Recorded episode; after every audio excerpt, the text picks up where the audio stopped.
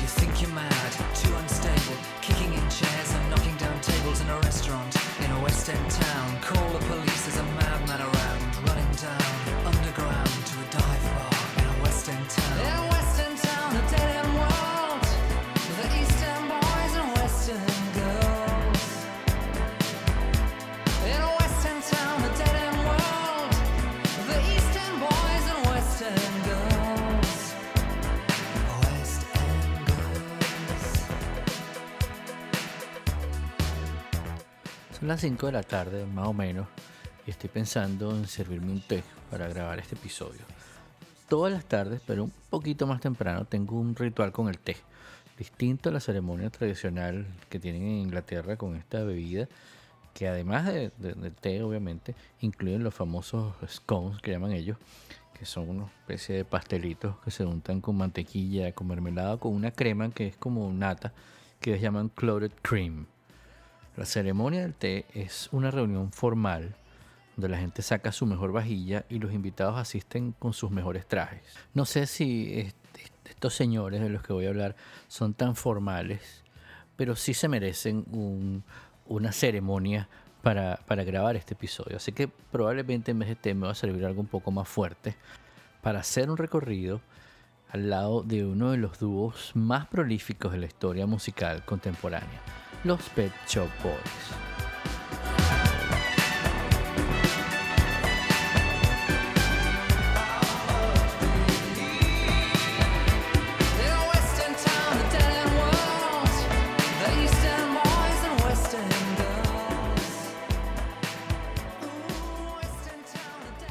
para echar a andar un proyecto musical como este, que ya lleva 35 años sonando en las radios y en tantos lugares, hizo falta juntar a dos personas tan distintas y a la vez con tanto en común como Neil Tennant y Chris Love. El primero, a sus ocho años, era monaguillo en su parroquia y formaba parte del coro que cantaba en latín. Estudió secundaria en el St. Cuthbert's Grammar School, un colegio católico masculino de Newcastle upon Tyne, donde también estudió Sting, casualmente, en otra época y allí formó junto a su mejor amigo y dos chicas el que sería su primer grupo musical, llamado Dust, que era un grupo folk inspirado en la Incredible String Band. Tenían entonces 16 años y Neil había aprendido a tocar la guitarra y el cello. En cuanto a St. Cuthbert's Grammar School, digamos que él pasó por la educación católica, pero la educación católica no pasó por él. Los temas This Must Be the Place I Waited Years to Live, o sea, este debe ser el lugar que tanto esperé para abandonar, para irme de ahí, del álbum Behavior del 90 y, y el, clásico It's a Sin eh, de Actually de 1987 hacen referencia a su paso por ese lugar. Se sabe que It's a Sin está dedicada de alguna forma a su paso por allí, aunque le quita seriedad al asunto. Él dice que la gente se la tomó muy en serio, la escribí en 15 minutos, no pasaba de ser una broma de campamento. Eh, dice él que no fue algo que hiciera mm, conscientemente en serio, pero hasta el párroco de Newcastle dio un sermón acerca del tema.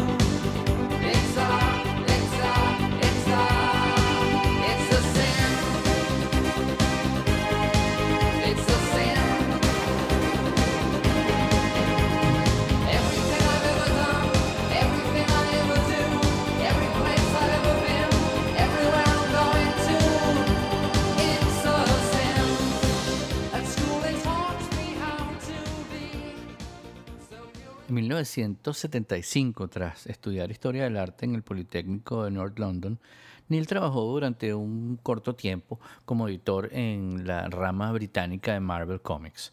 Él era el encargado de adaptar los diálogos del catálogo de Marvel para los lectores británicos, así como indicar dónde era necesario redibujar a las mujeres demasiado exuberantes para hacerlas más decentes, todo esto entre comillas, de cara a las ediciones británicas.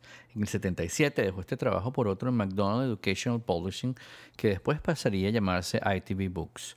En 1982 se unió a la revista de pop juvenil Smash Hits, donde alcanzó el puesto de editor asistente. Pero ¿cómo se conocieron? ¿Cómo nació Pet Shop Boys? Bueno, resulta que Tennant había comprado un teclado Cork en una tienda en Kings Road, en Londres, y tuvo que regresar a consultar cómo enchufarlo a una fuente de poder.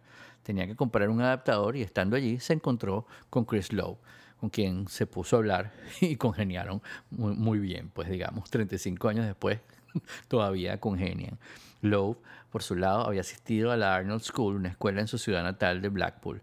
También trabajó eh, en el solarium de esa escuela y mientras estuvo allí tocaba el trombón en una banda de dance de siete miembros llamada One Under the Eight, que tocaba clásicos como Hello Dolly, La Bamba y Moon River. El abuelo de Lowe había tocado el trombón y era miembro del grupo de jazz The Nitwits.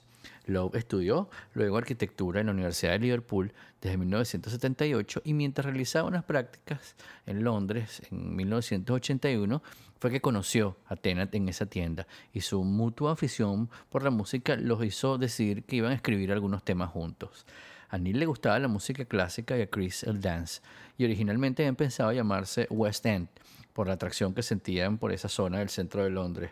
Pero durante una conversación recordaron a un grupo de amigos de ellos que trabajaban en una tienda de mascotas y decidieron usarlo como nombre.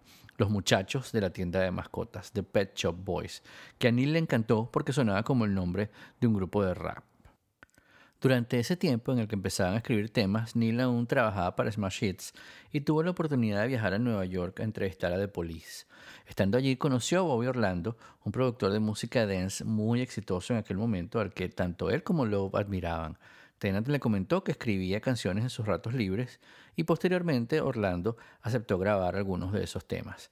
Neil empezó a trabajar con Chris y a principios del 84 Orlando produce el primer sencillo de Pet Shop Boys que oímos al principio de este episodio, West End Girls. El tema tuvo un éxito parcial en Bélgica, Francia y la costa oeste de los Estados Unidos, y en el Reino Unido solo obtuvo el número 121 de la lista de sencillos. Pero el dúo ya estaba decidido a abrirse paso en el mundo de la música. Neil abandonó su trabajo de editor en Smash Hits y Chris no llegaría a terminar la carrera de arquitectura. Su primer álbum fue Please y ese nombre, según ellos, se lo pusieron porque querían que cuando la gente lo pidiera en una tienda sonara como pudiera tener, me pudiera dar el álbum de los, de los Pet Shop Boys, please, ah, por favor. Eh, fue lanzado el 23 de marzo de 1986, alcanzando el puesto número 3 en el álbum chart británico.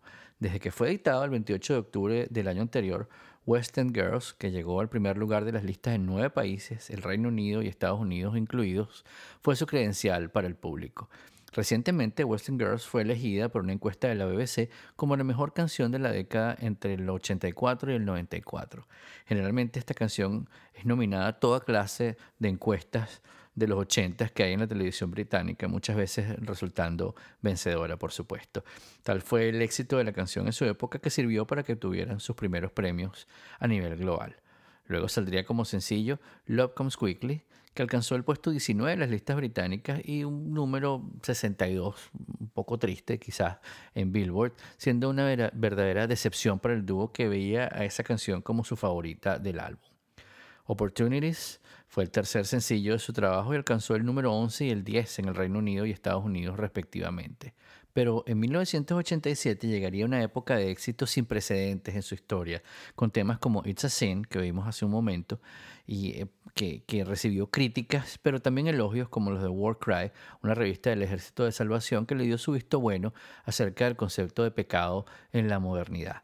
El 7 de septiembre de, este mismo, de ese mismo año sale su álbum Actually, que para muchos críticos es uno de sus mejores trabajos. De hecho, es uno de mis favoritos de los Pet Shop Boys. El destino de sus canciones ya había adquirido un rumbo distinto al que existía en Please y esta vez apuntaban a, a, la serie de políticas instauradas en la era Thatcher. Sería la época en la cual el dúo adquiriría mayor fama a nivel mundial y quedaría demostrado en el excelente lugar que tuvieron sus singles en todos los listados de ahí en adelante. Always on My Mind llegaría a ser número uno en varios países, pero no fue incluido en Actually, sino en su siguiente trabajo, donde aparecería como larga duración. Hasta esa fecha, la versión más conocida de la canción era la de Elvis Presley en 1972, totalmente distinta a la que el dúo lanzó ese año. Décadas más tarde, el diario The Telegraph consideró que la versión de los Pet Shop Boys sería el segundo mejor cover en toda la historia de la música, solamente antecedida por Jimi Hendrix. I love the radio.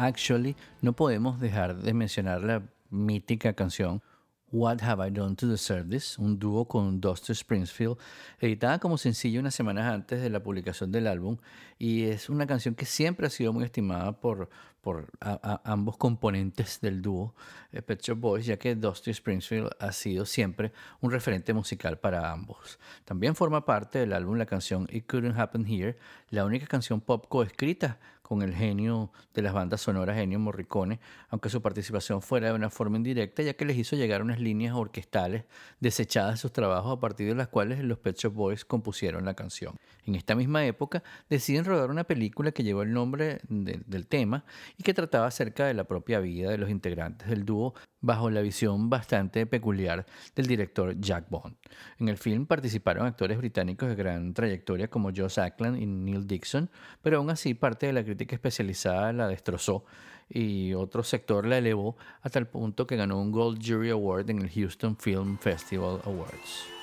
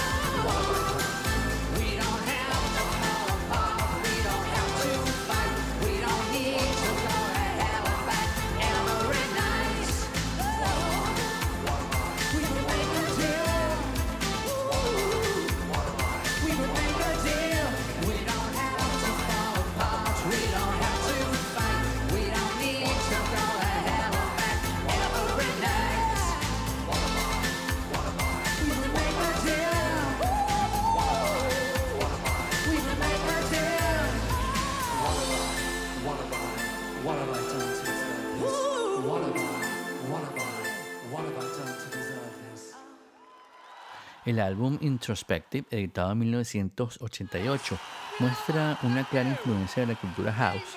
Incluye canciones como Left to My Own Devices, Domino Dancing, It's Alright y I'm Not Scared, que fue grabada también por el grupo Eight Wonder. Eh, además, I Want a Dog, eh, que fue utilizada como el lado B del sencillo Rent en 1987.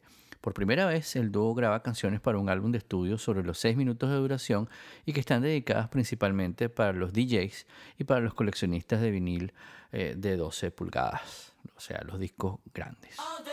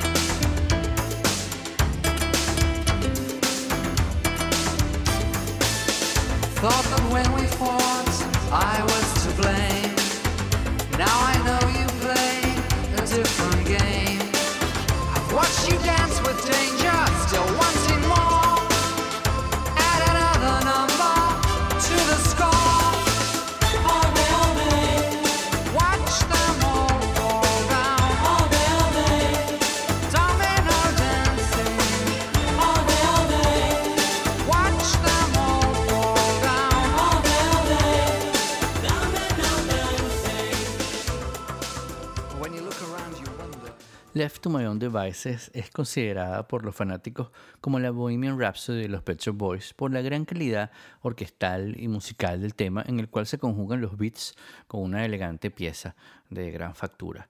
En la versión del álbum se puede apreciar la ambientación totalmente teatral de la canción, donde incluso se escucha cantar a una soprano, todo esto bajo la producción de el, genio de Trevor Horn y Stephen Lipson. Domino Dancing, el tema que escuchamos hace unos minutos, otro de los temas de más alto impacto en introspective, tiene claras influencias latinas y fue toda una sorpresa para los fans escuchar por primera vez al dúo navegar en esas aguas, digamos. Eh, para ello recurrieron a la ayuda de Luis Martini, un productor que en ese tiempo estaba bastante de moda por consagrar a varios artistas en los 80 como Exposé, por ejemplo, y que le supo dar los ritmos necesarios que el dúo necesitaba para ese entonces. La canción está inspirada en un colaborador de los Pecho Boys que cuando jugaba dominó con Chris Love siempre le ganaba y se ponía a bailar para celebrar sus triunfos. De ahí Domino Dancing. Para el 89 hicieron dúos con Dusty Springfield, que escuchamos, y Lisa Minnelli, fueron editados en discos como Scandal, eh, una banda sonora del film del mismo nombre, y de esta manera Pet Shop Boys no solamente se comenzaba a consagrar como un grupo que hacía un pop inteligente y que daba buenos resultados, sino que también desarrollaban una faceta como colaboradores y productores musicales que le harían ganar un gran prestigio dentro de la industria musical. El dúo eh, sería, eh, sería el responsable eh, del nuevo respiro musical que tuvo Lisa Minnelli a fines de los 80 y principios de los 90, tras, digamos, una seguidilla de malos resultados por parte de la actriz y cantante. En ese mismo año inicia su primer ciclo de conciertos que los lleva a Gran Bretaña, Japón y Hong Kong. En el 93 viajan a Rusia para inaugurar el canal MTV Rusia, presentando su versión de un tema original de los Village People llamado Go West.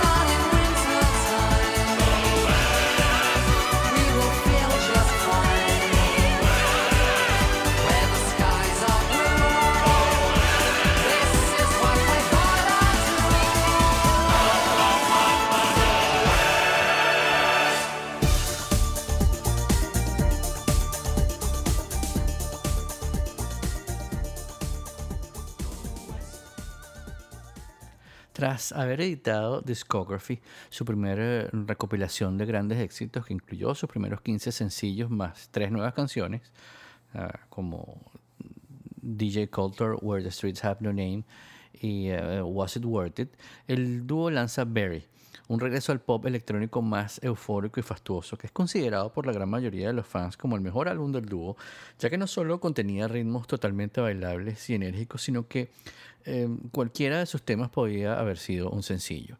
Eh, Berry se convirtió en una máquina de fabricar sencillos y de escalar rápidamente en los primeros lugares de, de, todos los charts.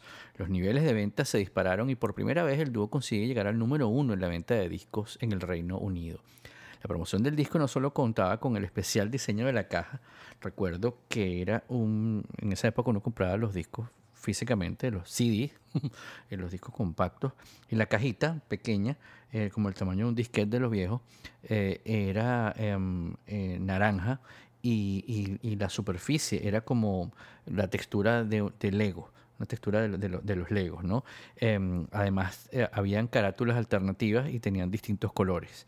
La imagen del dúo también cambió, ya no eran el dúo correcto y parco que apenas se movían en sus videos, sino que adoptaron trajes coloridos, sombreros con forma de conos, como si los hubieran sacado de, de dibujos animados con los que además se disfrazaban en las presentaciones en vivo y en sus propios eh, videoclips que ambas cosas. Las presentaciones en vivo y los videoclips eran extraordinarios. Y los, les voy a dejar en las notas de este episodio un, video de alguno de los conciertos, inclusive recientes, y van a ver la, la, la super calidad de, de, esos, de esos conciertos. De ahí vamos a escuchar de ese disco un tema que me encanta que se llama I Wouldn't Normally Do This Kind of Thing.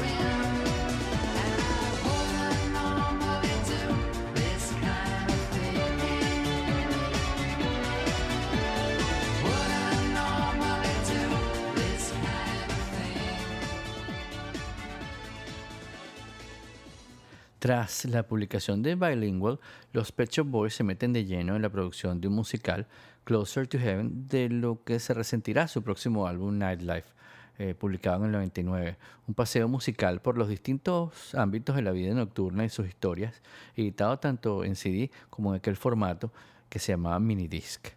Tras la publicación del álbum, una nueva gira mundial entre el 99 y el 2000 que incluye un escenario diseñado por la prestigiosa arquitecta eh, Zaha Hadid y nuevas remezclas de sus canciones más conocidas a, aparecería. Más tarde, la gira sería grabada para ser comercializada como Montage de Nightlife Tour, que reunía las visitas que se hicieron a los países de la gira más un material adicional que adjuntaba los tres respectivos clips de los sencillos del último álbum y el video de For Your Own Good, que aparece al ver el concierto de forma completa. En octubre de 2007 se publicó Disco 4, el cuarto álbum de la serie Disco que iniciaron en el 86, seguido de disco 2 en el 94 y disco 3 en 2003. Se trata de álbumes dedicados básicamente a nuevas remezclas de sus propios temas, aunque en disco 4 dan preferencia a las remezclas realizadas para otros artistas como Madonna, David Bowie, Yoko Ono o Ramstein, entre otros. De este disco lanzaron el remix de Integral para promocionar el disco y eso sí, la cantidad de ejemplares fue limitada a unas cuantas copias para la venta y para ser distribuidas en las discotecas de Europa y Norteamérica. El video de esta canción, cuya temática es la protesta a los IQ Card, una nueva ley que identificará a los ciudadanos británicos a través de números en ese momento, marca una verdadera vanguardia en tecnología ya que incorpora un sistema similar a los IQ Card en la cual al tomar fotos al videoclip con teléfonos móviles que tengan esa tecnología se pueden descifrar más de 150 páginas distintas relacionadas con el tema.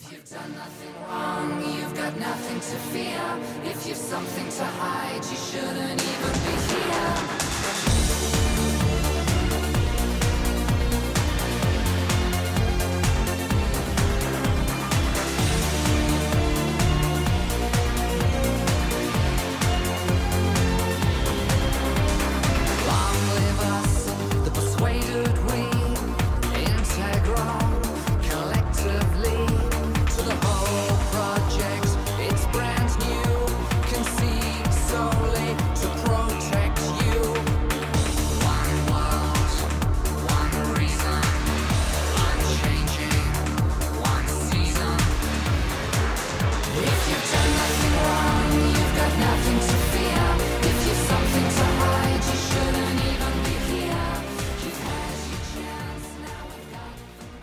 Yes, el décimo álbum de estudio de Pet Shop Boys, se publica en el año 2009. Su grabación se llevó a cabo durante el 2008 bajo la producción de los propios Pet Shop Boys en conjunto con Brian Higgins y el equipo de producción Cinemania. El dúo británico escogió a este equipo en las grabaciones del tema The Loving Kind de Girls Aloud, en donde comenzaron las primeras conversaciones para, digamos, delimitar lo que sería este nuevo álbum de estudio. El dúo tuvo gran éxito en Estados Unidos en la mi- segunda mitad de los 80 con éxitos como Western Girl, como hablamos, que alcanzó el número uno en los, en los charts. Su último sencillo que entró en el top 40, Domino Dancing, alcanzó el 18 en las carteleras norteamericanas en el 88. Desde entonces, el grupo ha gozado de, digamos, un- unos seguidores de culto y, y éxito en los clubes estadounidenses con ocho número uno en el Billboard Dance Charts y además ha realizado numerosas giras mundiales desde el 89 hasta el 2017. Durante cada gira presenta un gran número de conciertos en Estados Unidos principalmente, además de múltiples presentaciones en el resto del mundo.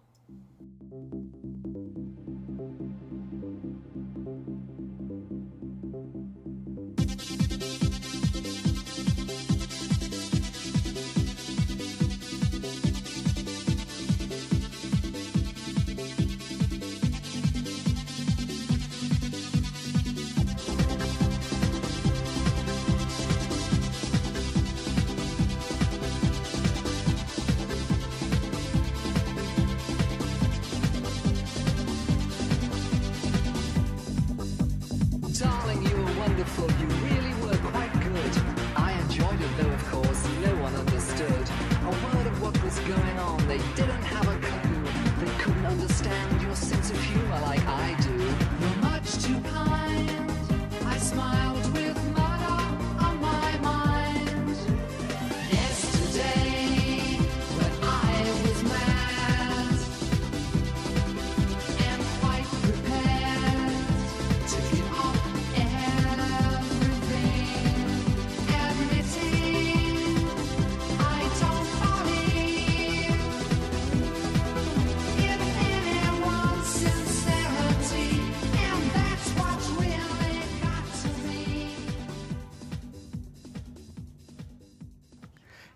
Esas producciones eh, que hicieron para otros artistas em, y, y- la, influencia que también tienen sobre otros artistas, eh, hay una historia del disco de Madonna, Confessions on a Dance Floor, publicado en noviembre de 2005, que incluye una canción llamada Jump, que tiene muchos parecidos con Western Girls.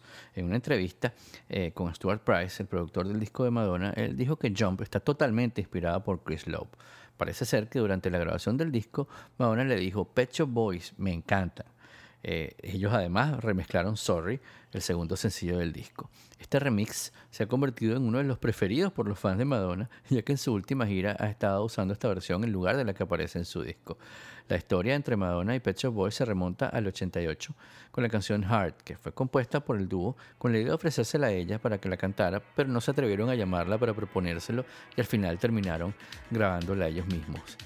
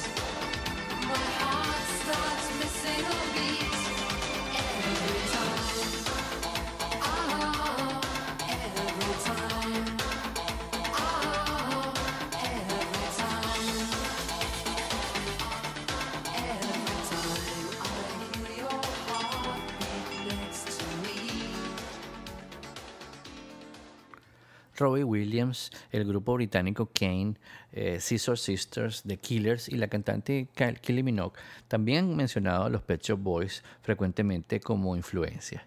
La canción del grupo estadounidense Guns N' Roses, November Rain, está inspirada en My October Symphony, según Axel Rose. Los cantantes George Michael y Elton John también han declarado su admiración por la dupla inglesa, en pe- en especial este último, quien grababa en conjunto In Private del disco Fundamentalismo y anteriormente ya había hecho eh, algunos dúos con ellos para la televisión inglesa con el tema Believe y Song for a Guy. Recientemente el periódico inglés The Telegraph eh, ubicó en el lugar número 18 a Pet Shop Boys en un conteo de los mejores compositores ingleses.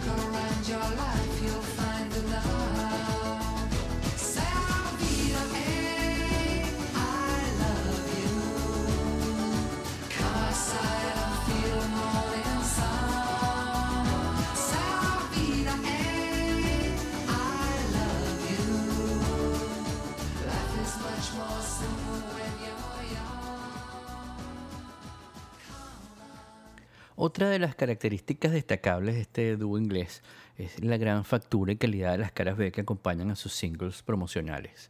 Si bien los Pet Boys han declarado que estas canciones son sus favoritas entre todas las demás, podemos encontrar aquí la verdadera esencia musical de estos británicos que hacen que muchísimos críticos musicales no puedan explicarse cómo dejan fuera de los álbumes de estudio a canciones que superan a veces en eh, cuanto a ritmo y calidad a sus caras A.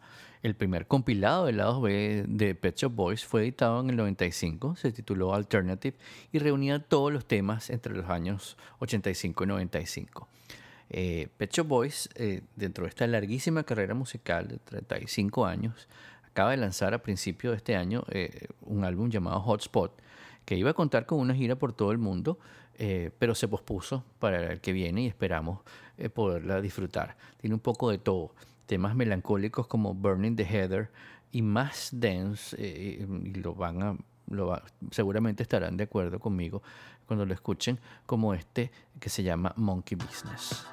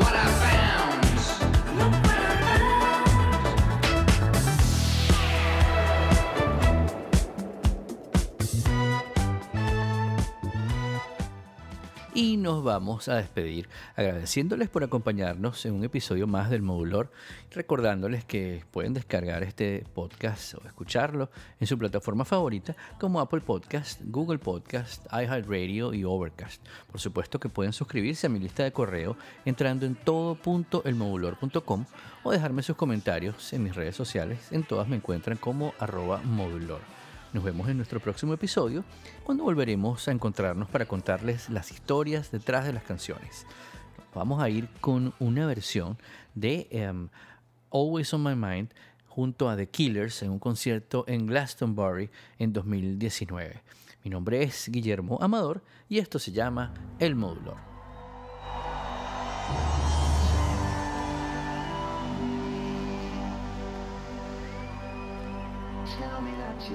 Love hasn't died.